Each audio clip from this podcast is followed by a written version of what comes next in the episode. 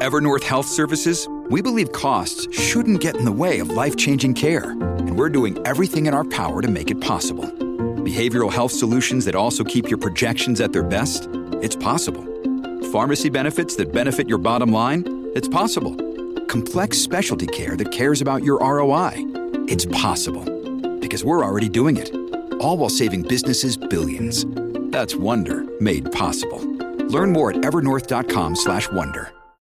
When you need mealtime inspiration, it's worth shopping Kroger, where you'll find over 30,000 mouthwatering choices that excite your inner foodie. And no matter what tasty choice you make, you'll enjoy our everyday low prices, plus extra ways to save, like digital coupons worth over $600 each week. You can also save up to $1 off per gallon at the pump with fuel points. More savings and more inspiring flavors make shopping Kroger worth it every time. Kroger, fresh for everyone. Fuel restrictions apply. Hola, esto es New Books Network en español. Hola, mi nombre es Gabriela Recio Cavazos y es un placer darles la bienvenida al canal de historia empresarial de New Books Network en español.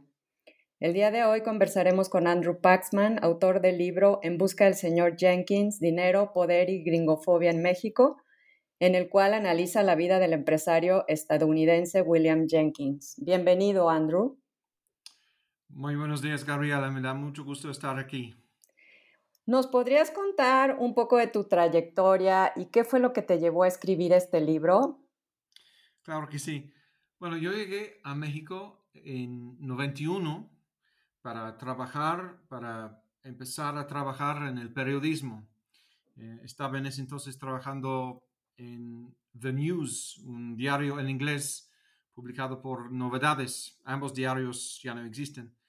Pero en ese entonces estaba yo em, trabajando en la sección de cultura y un día en 92, 93 me topé con un viejo miembro de la comunidad norteamericana que me felicitó por mis, por mis artículos y me sugirió que investigara algunos de los cuentos de la vieja comunidad norteamericana que había existido en, México desde la revolución o antes, eh, porque me dijo que hay muchas historias muy interesantes que contar que no son muy conocidas hoy en día. Y me dijo, por ejemplo, había un tipo llamado William Jenkins, y no me sonó nada el nombre. Eh, William Jenkins, que en su época era el, el hombre más, más rico de México y su riqueza debía a este, sus prácticas monopólicas en, distintas industrias como el azúcar, el cine, la banca. Em, fue amigo, muy amigo de uno de los eh, políticos más nefastos que ha visto México en el siglo XX, Maximino Ávila Camacho, un hombre con este, todo un equipo de pistoleros que defendió las tierras de, azúcar que, tenía, que tuvo Jenkins en, en, Atencingo, en Puebla. Y me, contó unas anécdotas sobre, sobre Jenkins y cómo era una persona muy temida en Puebla. Eh, me dijo, por ejemplo, que eh, fue campeón eh, estatal de tenis en Puebla hasta que tuviera 80 años, porque nadie tenía la valentía para derrotarlo en la cancha. Todo el mundo andaba algo, este, si no espantado, por lo menos eh, cauteloso en, su presencia por el poder económico y político eh, que tenía. Y bueno, eh, yo era periodista muy joven en ese entonces y me, me dio pues me encendió, ¿no? Me encendió el interés, me, fue como una, una epifanía y pensé, como muchos periodistas en, en, México, sobre todo corresponsales que sueñan con hacer un libro, pensé, ah, este puede ser buen, muy buen sujeto para un libro. Eh, y como es un norteamericano muy, este, o como fue un norteamericano muy controvertido, puede ser una buena manera, este libro, eh, de explorar la relación muy complicada entre México y Estados Unidos. Y en esa época, 92, 93, la, la cuestión de, de, la relación entre México y Estados Unidos fue una cuestión muy debatida debido a las negociaciones del Tratado de Libre Comercio, em, echadas a andar por el presidente Carlos Salinas de Gortari. Y yo había notado que este, muchas, uh, mucha de la cobertura que, que se veía en, en, en, los diarios en México en ese entonces era muy polarizada. Había periódicos que echaban porras a Salinas, la mayoría de hecho, y su proyecto de neoliberalismo. Y por otro lado, eh, periódicos o medios como Proceso o La Jornada, que eh, eran muy críticos de, del, del, proyecto del neoliberalismo y el Tratado de Libre Comercio. Y parte de su, su approach, su acercamiento al tema, fue un manejo de lo que llegué a conocer o, o pensar como una, una gringofobia, es decir, una, un temor exagerado a los norteamericanos. Me recuerdo, por ejemplo, una caricatura que salió en la jornada, este, en, que, en el que un empresario rubio, pecoso, muy al estilo gringo, ¿no? Este, um, amenazó con, o, o, bromeó que, que, le interesaba mucho el Pemex y que este, me interesa el Pemex porque nosotros vamos a, a, quedarnos con el petróleo y ustedes con el MEX, con los mexicanos, es decir, la, este, la mano de obra que sobra. Eso fue la, eh, el, el, bueno, el chiste de, de la caricatura. Y, y, yo me di cuenta que eh, la, eh, el cuestión del petróleo ni siquiera fue tema de debate eh, en, en, el, en, las negociaciones, porque desde un inicio México di, dijo que Pemex no, Pemex no va a entrar en esta negociación, no va, no va a haber una privatización de Pemex. Entonces fue una manera de como este, exagerar la, um, uh, la supuesta amenaza representada por Estados Unidos en ese contexto. Y relacionando esto con el tema de Jenkins, pensé, pues quizá algunas de las cosas que se decían sobre Jenkins en su época, época también eran exageradas. Y mientras más investigaba a Jenkins, más me di cuenta que era un personaje que, aunque sí hacía muchas cosas éticamente cuestionables, también hacía muchas cosas que eran muy este, estándares para eh, la práctica de los empresarios de la época.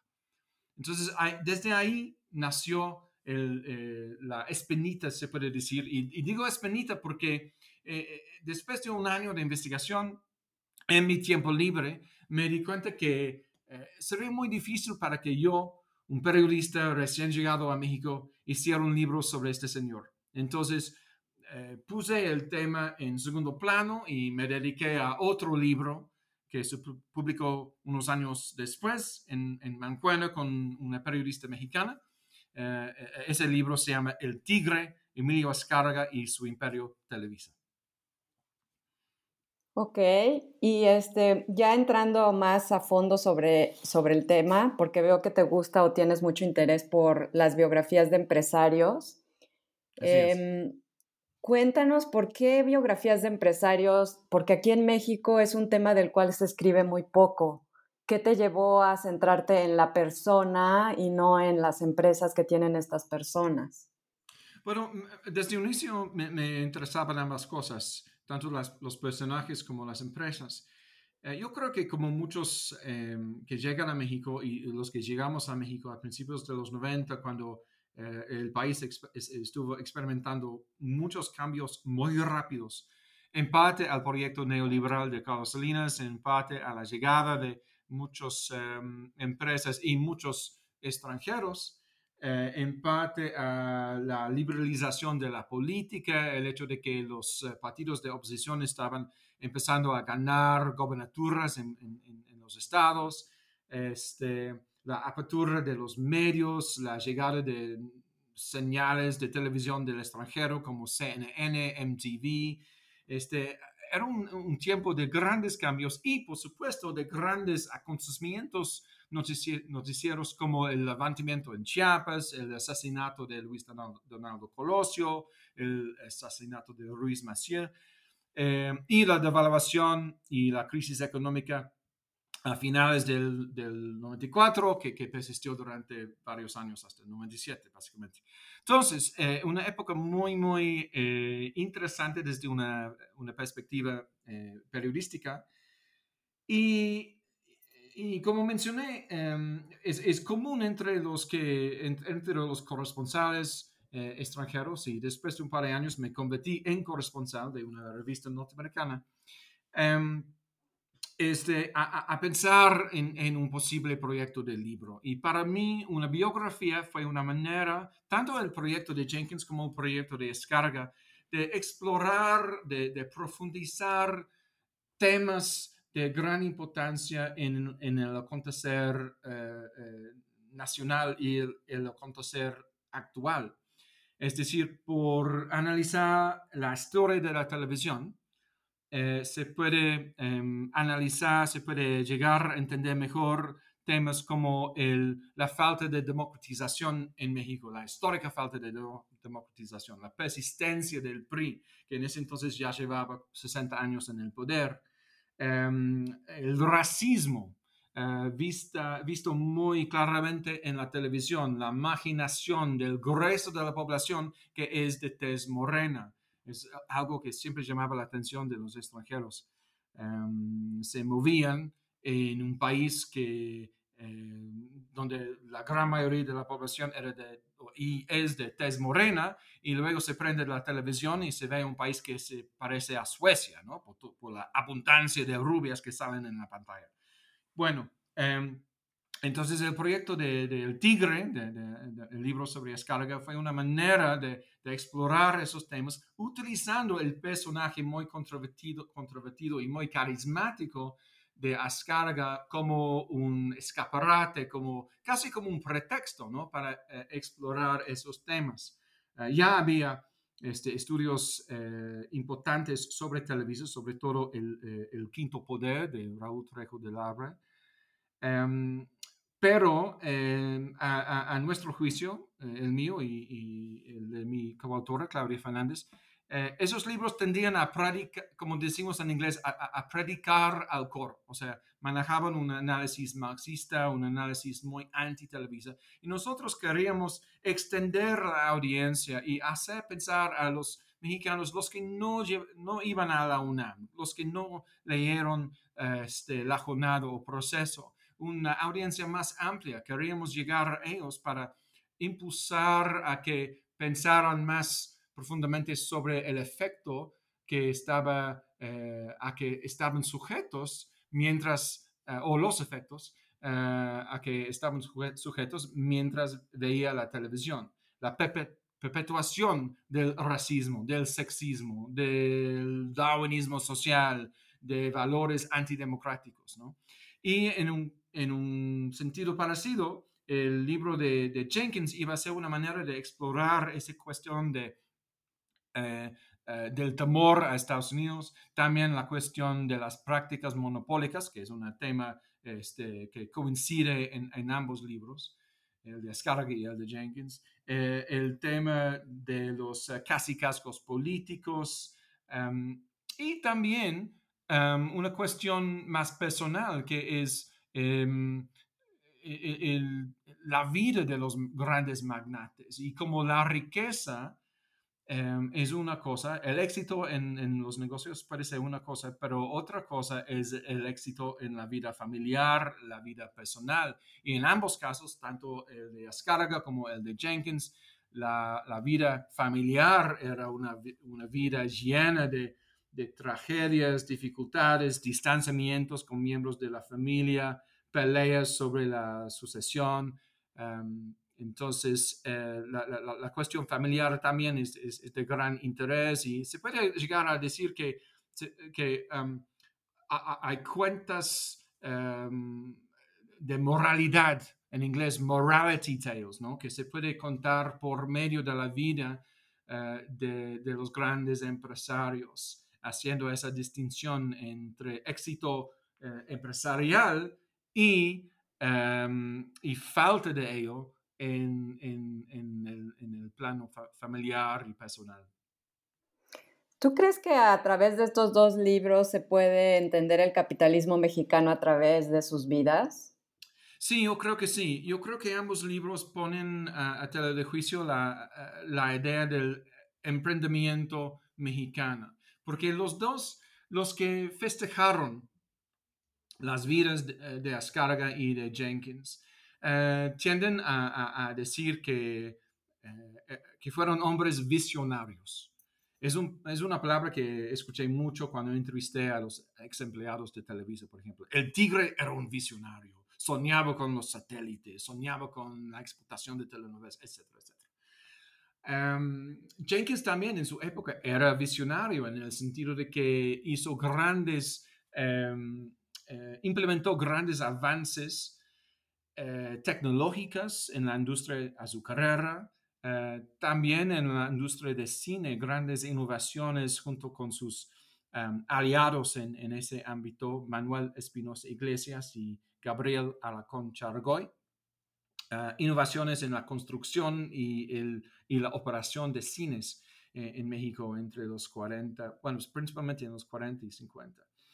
Entonces, en un lado hay, evidencias de un eh, emprendedorismo, un emprendimiento, eh, una visión empresarial, pero por otro lado hay mucha evidencia de prácticas rentistas, es decir, eh, de una especie de capitalismo de cuates o dependencia en el apoyo de los políticos, prácticas monopólicas a las cuales los políticos se hacen de la vista gorda.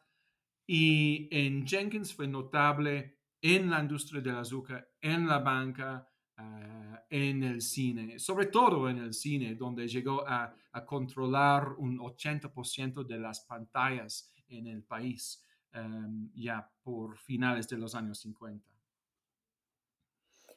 ¿Y cómo, cómo podemos compaginar esta, o sea, esto que mencionas tú de la innovación que hace, por ejemplo, Jenkins?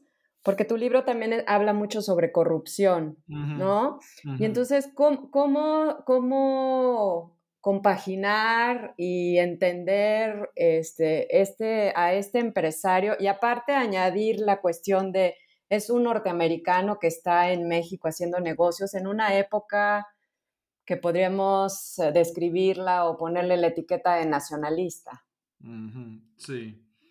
Este, bueno, a mí me gusta pensar en la, el personaje o, la habilidad empresarial como un, un, espectro, ¿no? La tendencia en la prensa es dividir los empresarios entre emprendedores por un lado y rentistas por el otro. Es decir, visionarios, los que realmente innovan, innovan en, en, la, en, en el campo de, de, los negocios, por un lado, y los que son crony capitalists, los que son rentistas, los, los que dependen en relaciones políticas y protección política para, este, para cultivar sus fortunas por el otro lado. Y, se habló mucho de eso de nuevo em, en la época de, de, Salinas, porque como, como seguramente te recuerdas, en, en, el 94,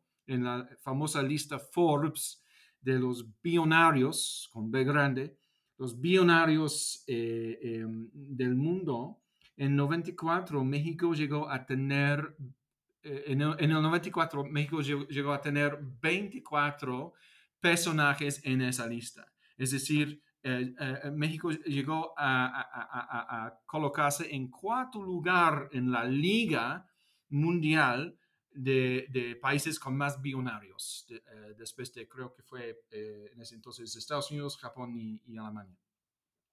Entonces surgió el, tema del debate, ¿cómo puede ser que México tiene más billonarios de, de Gran Bretaña, mi país, o de Francia o Italia?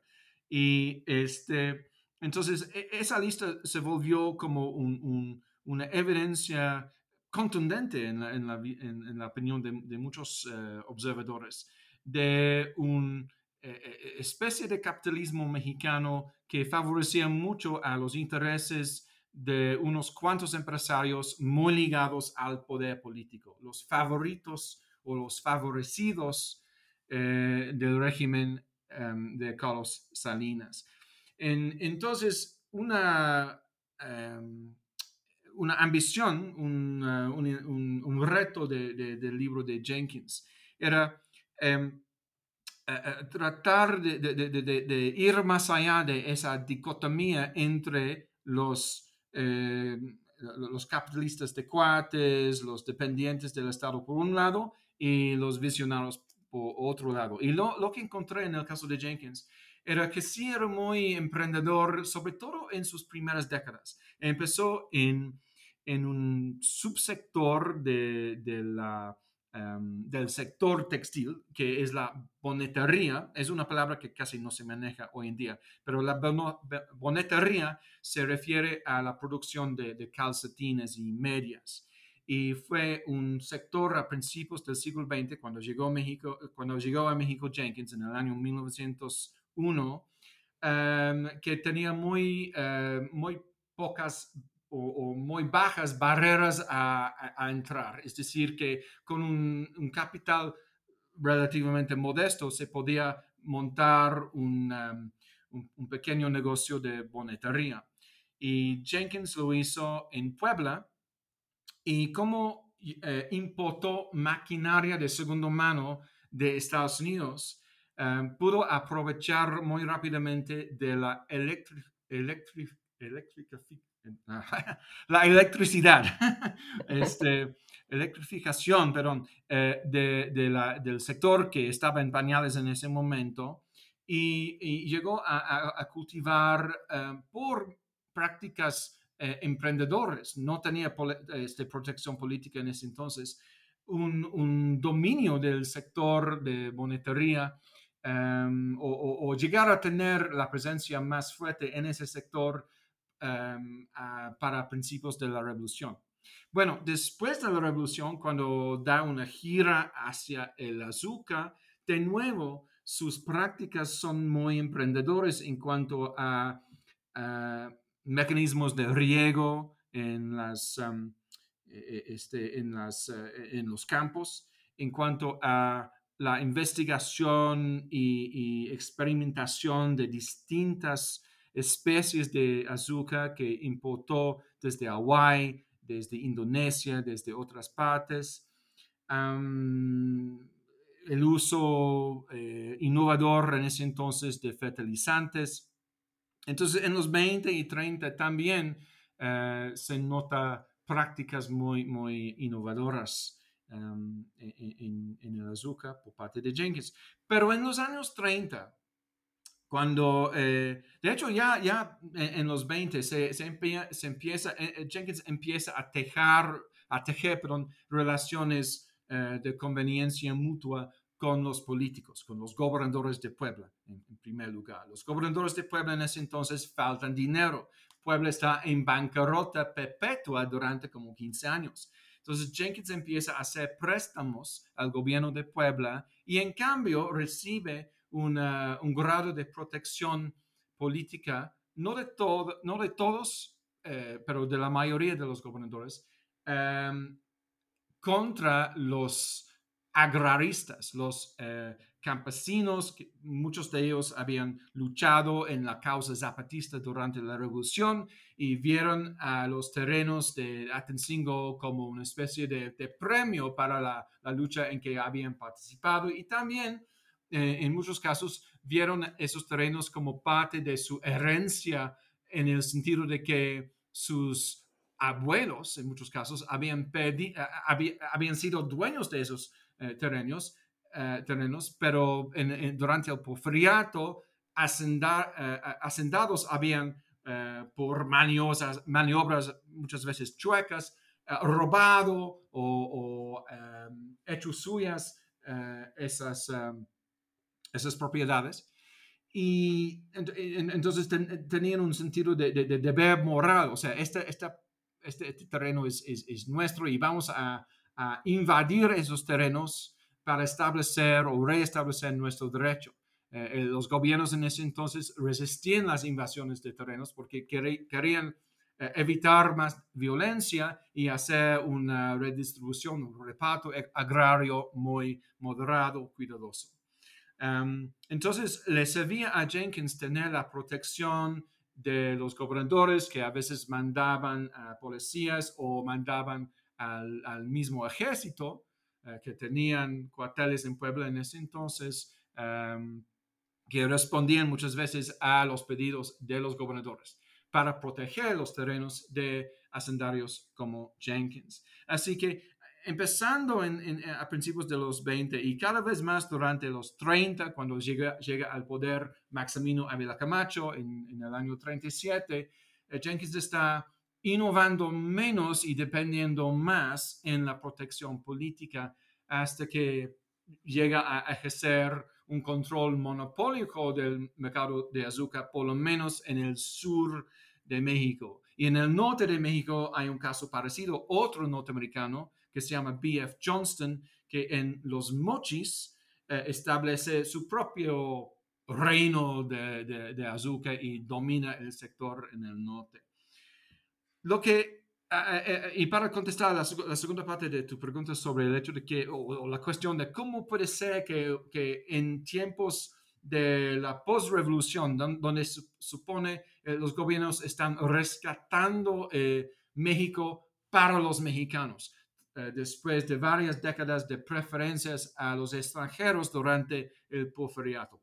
¿Cómo puede ser que, que un, norteamericano eh, prosperara en ese tiempo en el cual muchos norteamericanos estaban huyendo del país o viendo confiscados sus terrenos? Bueno, eh, la, la, la respuesta en parte debe a la visión empresarial de Jenkins, la visión innovadora de Jenkins, pero también en gran parte a su don de hacer amistades eh, en la política y, hacer, y, no apostar en un solo político, sino en, establecer lo que llamo yo en el libro eh, anillos concéntricos de protección alrededor de Atencingo, que al nivel local se, eh, se tratan de alianzas con caciques, varios de ellos ex zapatistas, es, es que, eh, es decir, logró cooptar uh, otros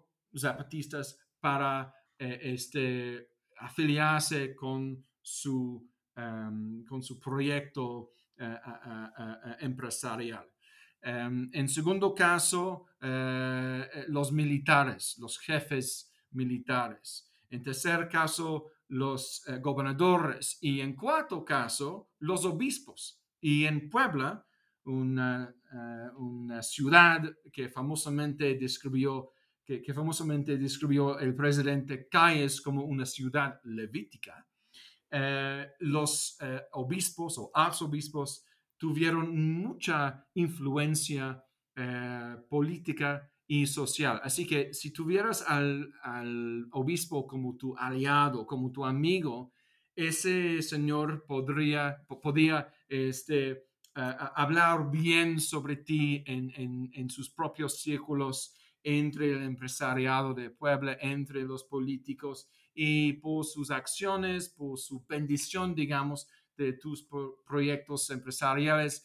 Eh, eh, eh, te, podía dar otra, digamos, eh, red de protección, ¿no? Entonces, em, e, e, es era un proceso complejo, pero, pero muy, este, muy, muy listo por parte de Jenkins.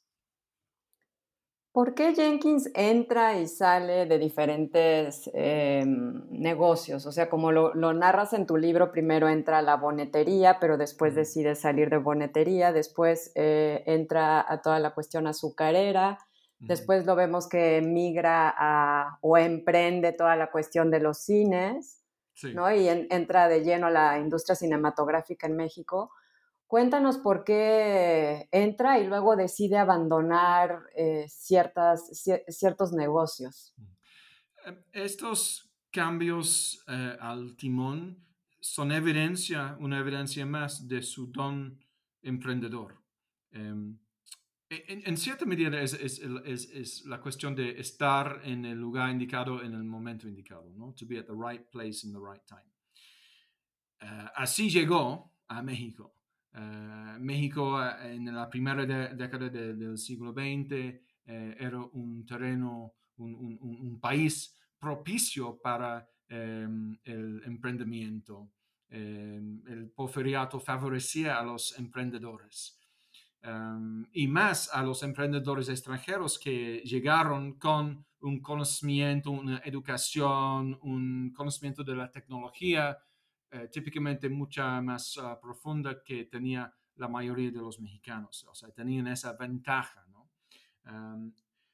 luego, em, eh, los cambios de enfoque que emplea Jenkins son más una evidencia de, su capacidad de percibir nuevas oportunidades. Así que eh, una vez que estalla la revolución, o más bien a partir del año 13 o 14, cuando el peso empieza a perder su valor frente al dólar, él cambia mucho de sus dólares porque ha estado ahorrando sus utilidades en, una cuenta de dólares.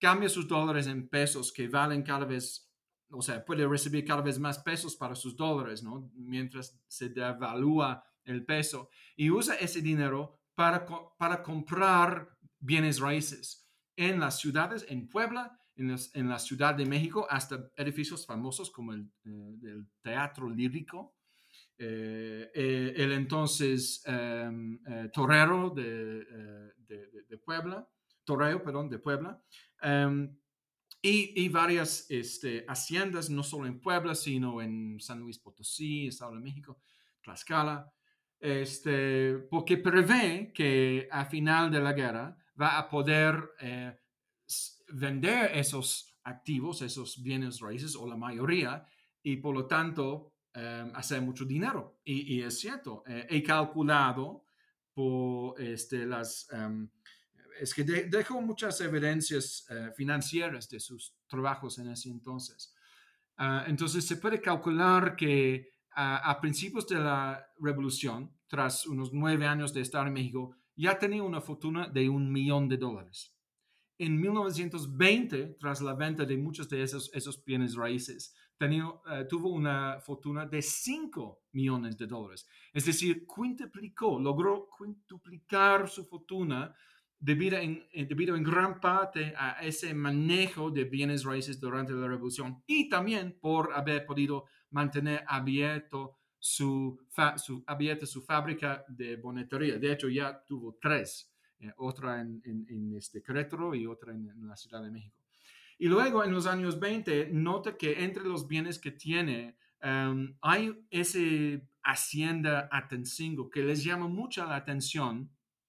Eh, eh, emprende su imaginación porque Jenkins era un niño granjero.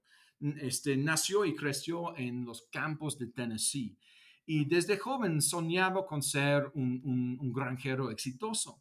Entonces la idea de tener ese, ese activo de Atencingo, un, un hacienda que había generado muchas utilidades en el porfiriato, pero eh, se quedó medio destruido por los zapatistas en la revolución. Para él, eso fue un, gran reto, rescatar y revivir y resucitar a Tenzingo. Y logró hacerlo durante eh, los años 20 y 30 para que ya para el 36, 37 fue el ingenio azucarero más productivo de México.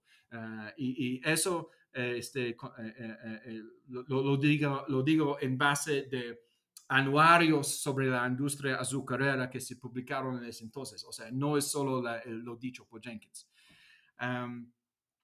Se, puede mencionar también que fue muy listo en su contratación de expertos. Había un, un español refugiado de la guerra en Cuba en 1898 eh, que había, llegado a México ya con experiencia de haber trabajado en la industria azucarera cubana.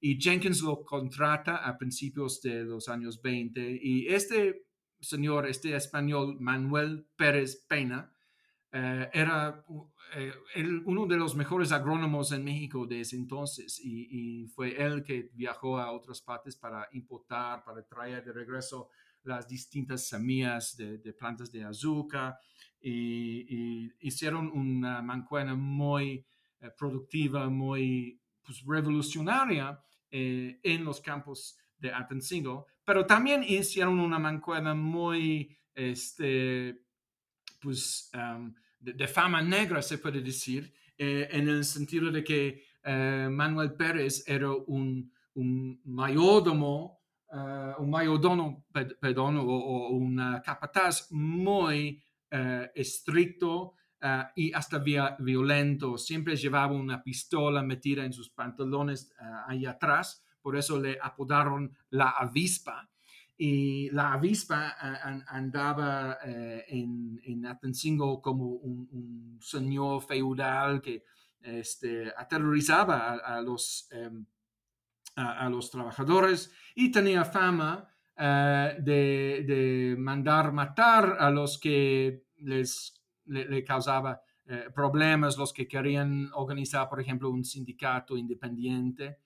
Eh, entonces se puede, se, necesita admitir que em, mientras la historia de Atencingo bajo Jenkins es una historia de éxito empresarial, también es una historia negra en cuanto a relaciones laborales. ¿Y cómo es que de ahí transita al cine? Este, transita al cine porque cuando llega a la presidencia de Lázaro Cárdenas, eh, como muchos empresarios de ese entonces, Jenkins ve a Cárdenas como una amenaza de sus negocios, ¿no? O sea, eh, hay, cartas que escriben que expresa su temor a Cárdenas, que es un, una socialista muy radical, que va a acabar con el capitalismo en México. Entonces, él hace lo que hacían muchos este, empresarios bajo esas circunstancias, que es diversificar sus bienes, no depender tanto en el azúcar, eh, sobre todo porque eh, gran parte de la, de la, retórica y la práctica reformadora de, de es el reparto agrario. Y como extranjero, porque nunca, nunca este, se convierte en ciudadano mexicano, eh, como, eh, como extranjero o, es hacendario, hacendado extranjero, es doblemente expuesto a las políticas agraristas de Cárdenas. ¿no? Entonces, él empieza a, invertir sus utilidades en otros sectores, reentra el sector textil, compra fábricas textiles que han, han, decaído algo, que ya no son tan este, este, rentables, probablemente pensando que con el apoyo y las protecciones eh, eh, de Maximino Ávila Camacho no va a tener tantos problemas laborales que han tenido los dueños anteriores. Eh, invierte en el Banco Mercantil de Puebla, que se convierte o es parte de, lo que se llega a conocer en épocas posteriores como Bancomer. Eh, un banco del cual llega, a, llega a, convertirse en dueño a mediados de los años 50. Este, y también invierte en cines, no, no por una eh, pasión con el cine, sino por el hecho de que Manuel Espinosa Iglesias, cuya familia ya tenía una pequeña, un pequeño circuito de, de cines en el estado de Puebla, le llega pidiendo un préstamo para que pueda invertir en más cines, porque Manuel Espinosa eh, eh, ve con un cierto temor eh, el hecho de que otros empresarios están expandiendo sus propios circuitos, a veces con ayuda política. Gabriel Alacón, por ejemplo, con la, ayuda del citado Maximino. Entonces, Jenkins empieza a invertir en cines en Puebla como una apuesta más.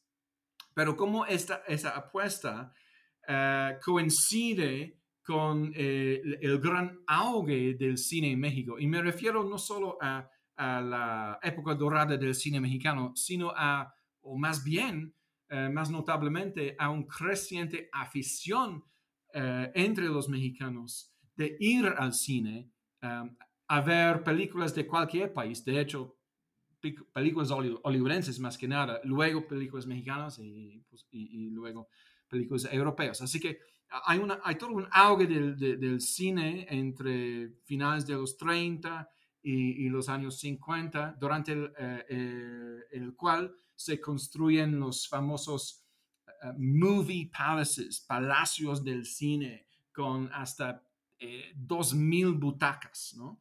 Y muchas de esos grandes cines eh, eh, se construyen por el llamado Grupo Jenkins, que es Jenkins y Espinosa Iglesias y el, el, el, señor Gabriel Alacón, que poco después de que Espinosa le busca a, Jenkins y, le pide dinero, le pide préstamos, uh, Alacón decide hacer lo mismo. Así que por medio de, de, de Espinosa, que llega a ser el, el gerente y co-dueño del famoso circuito COTSA, y por otro, otro lado en, eh, en Mancueno con Gabriel Alacón, que llega a ser dueño de la cadena de oro, fundado por los Escárraga, pero, pero comprado por eh, Alacón a, finales de los 40, principios de los 50. Gracias a esas dos asociaciones, que son asociaciones completamente distintas, compiten entre sí, eh, llega a controlar, como mencioné antes, un 80% de los cines en, en, el país. Y dime una cosa, este Andrew, ¿logró Jenkins hacer el traspaso a la siguiente generación, a sus hijos? Si nos cuentas un poco de su familia y qué pasó. Es un, es un dato muy curioso porque Jenkins nunca tuvo hijos, solo hijas. Y tuvo cinco hijas. Um, soñaba con tener un hijo varón, como todo empresario de, de, de su época, pero, pero no, eh, no resultó. Y um, uh, en, en, gran parte uh, debido a ese, eh, esa circunstancia, pero también eh, eh, debido a, a su, a dos factores más. el primero, esa convicción que es parte de la famosa ética protestante del trabajo, de que las, las riquezas en este mundo no son para siempre. De hecho, un hombre convertido en, rico tiene el deber eh, en, un sentido religioso más que moral, eh, de compartir su riqueza antes de que muera. Es decir, tiene la obligación de convertirse en filántropo, como habían hecho los grandes capitanes de la industria norteamericana en la época en que creció Jenkins eh, como adolescente a finales del siglo XIX en Tennessee. Me refiero a Carnegie, a JP Morgan, a Rockefeller. Esos señores, eh, hacia finales de, su de sus, vida, de sus vidas, dedican la mayor parte, sobre todo en el caso de Carnegie, la mayor parte de sus fortunas a obras filantrópicas, el establecimiento de, bibliotecas, eh, la fundación de universidades, etc. Entonces Jenkins ya tiene esa cultura y empieza con sus propias obras filantrópicas durante la revolución, cuando tocó a México la, eh, la influenza española en, el 19 fue el que más aportó a un esfuerzo por parte de la Iglesia Católica Poblana de recaudar fondos para el alivio de los, em, eh, de los que padecían esa enfermedad. Y cada vez más durante los 40 y sobre todo a partir del de 44, y aquí entra el tercer factor, la muerte, la temprana muerte de su esposa. Su esposa ya había regresado a Estados Unidos y Jenkins se quedó tras su muerte con un sentido, con una conciencia culposa, porque siempre había prometido a Mary, Mary Street, Mary Street Jenkins, cuya, cuyo nombre se, se, se, prestó a la fundación que estableció en el 54 y que ha estado en las noticias últimamente por otros motivos, este, había siempre prometido a Mary Street que una vez hecha su fortuna iban a regresar a Estados Unidos y la iba a construir un palacio y la iba a tratar como reina. De hecho, construyó su palacio, su gran mansión en, Los Ángeles, pero Jenkins nunca vivió eh, en esa casona. Eh, Mary sí, él no. Y luego fue vendido y si, si ves eh, la película Sunset Boulevard, esa, esa famosa película hollywoodense, eh, hecha por Paramount en, los años 50, eh, los exteriores de la casa que se ven en la película son la misma casa que construyó Jenkins.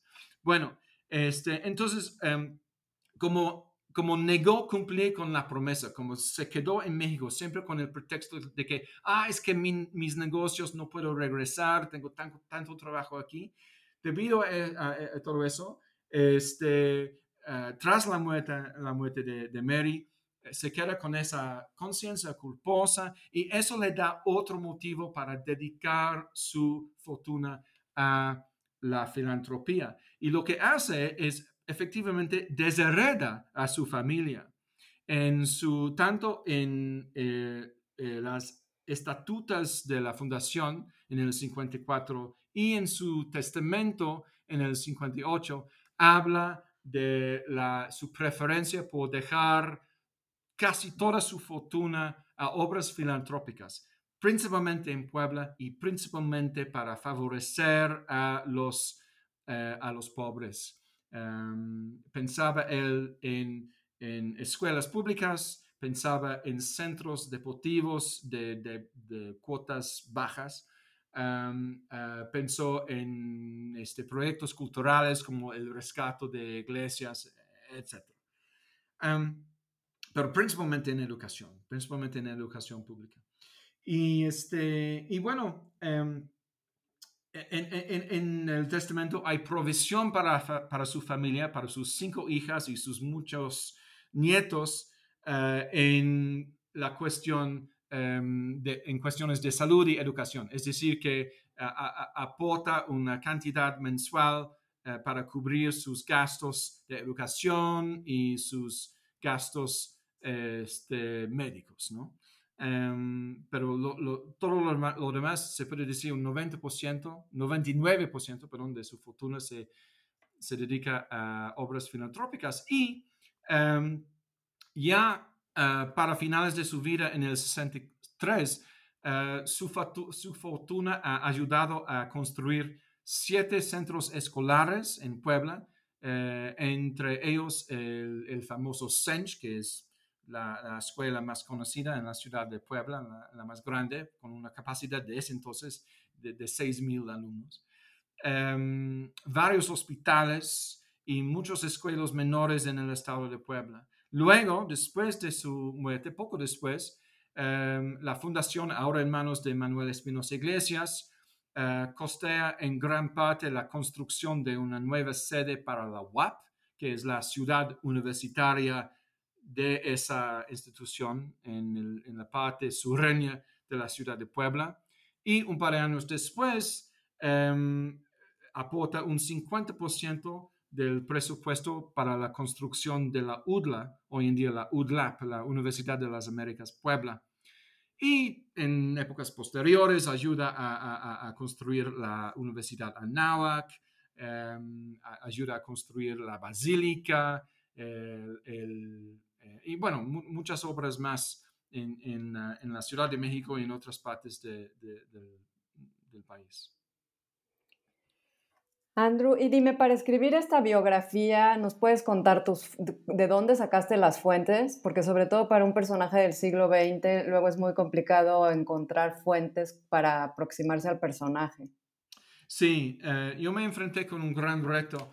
Eh, tuve la suerte de conocer desde mis años como periodista a uno de los bisnietos de Jenkins, que estaba en, en, la industria del cine, no en la misma empresa, sino en otra.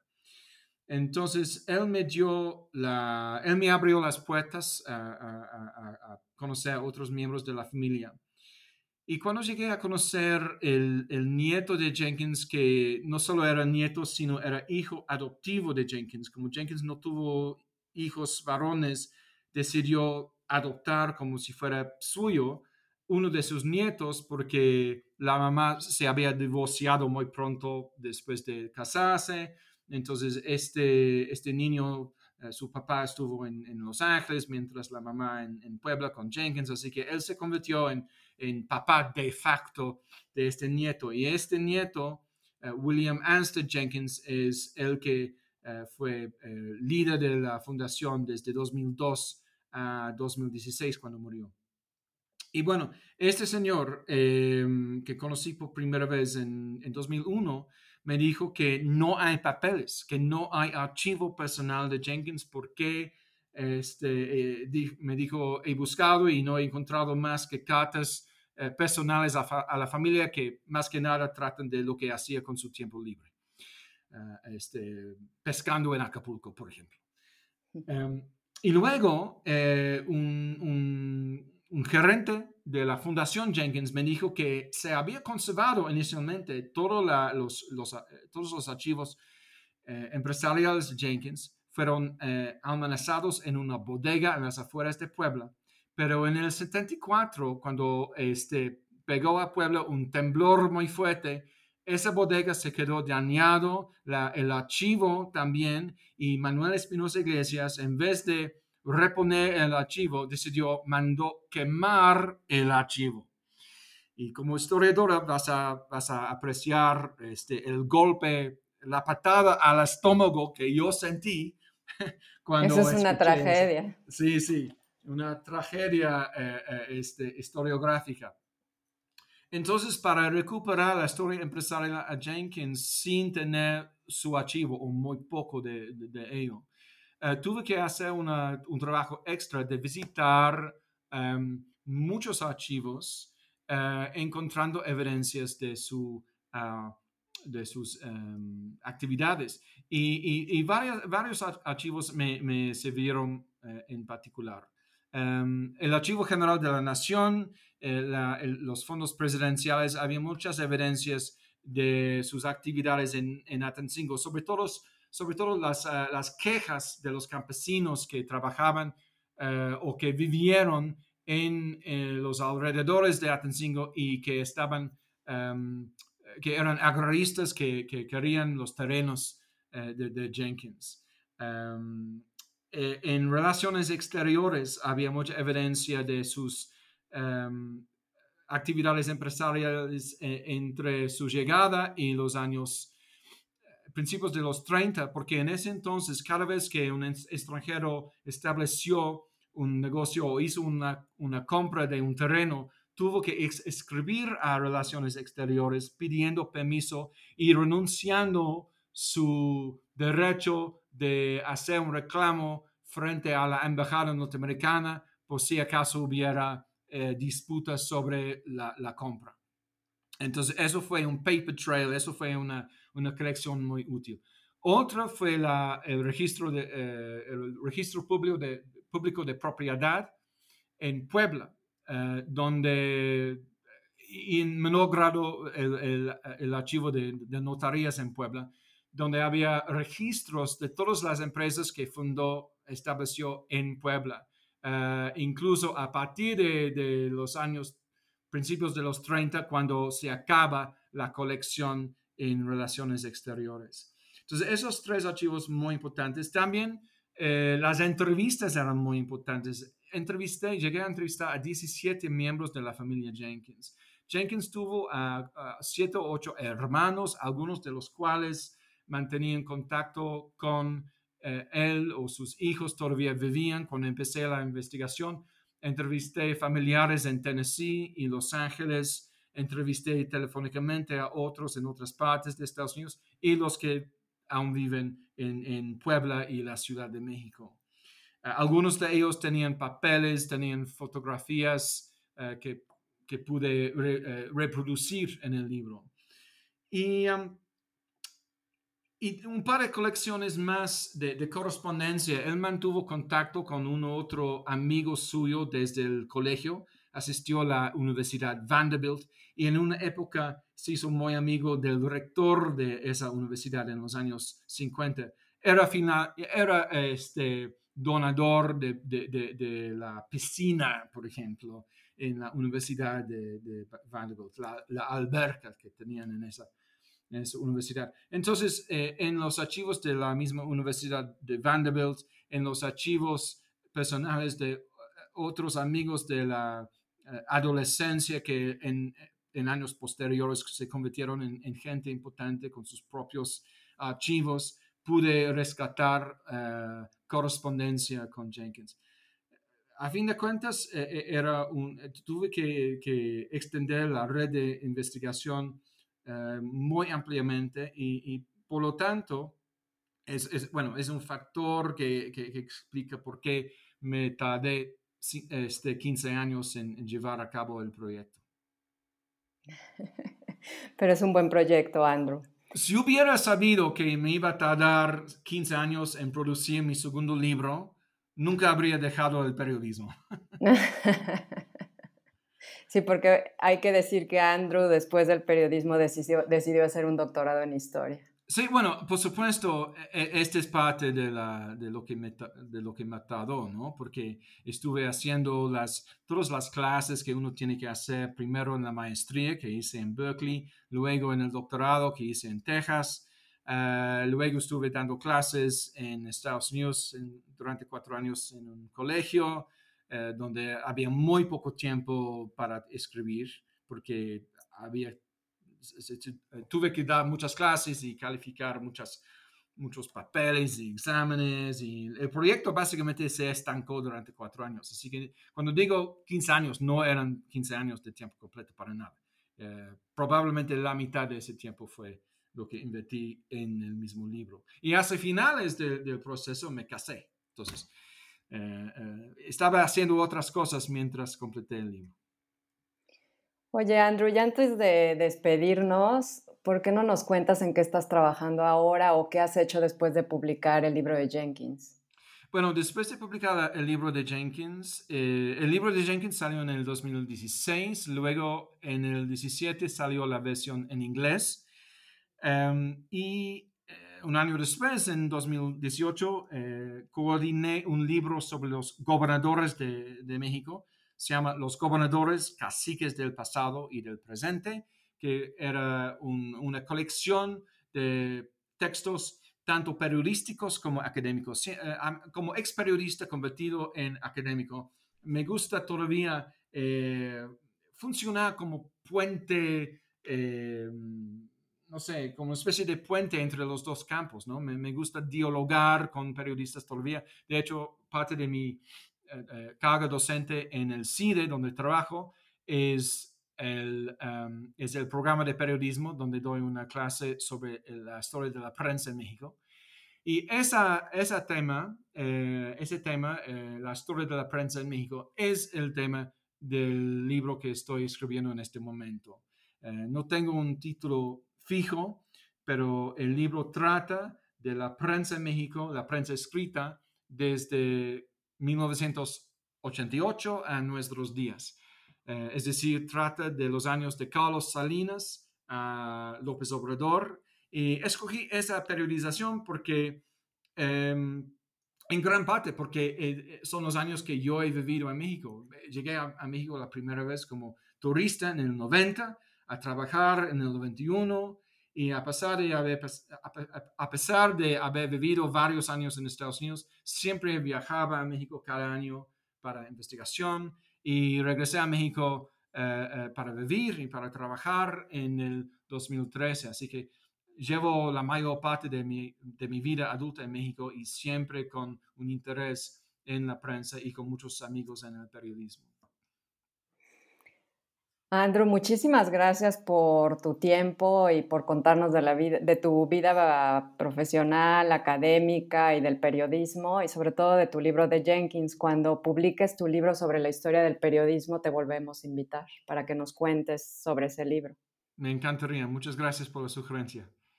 Y muchas gracias por las preguntas y el tiempo de hoy. Al contrario, mil gracias a ti. Bueno, eh, te, te, te mando un abrazo fuerte desde Aguas Calientes. Igual de acá de la Ciudad de México. Hasta luego. Hasta luego. Gracias por escuchar New Books Network en español.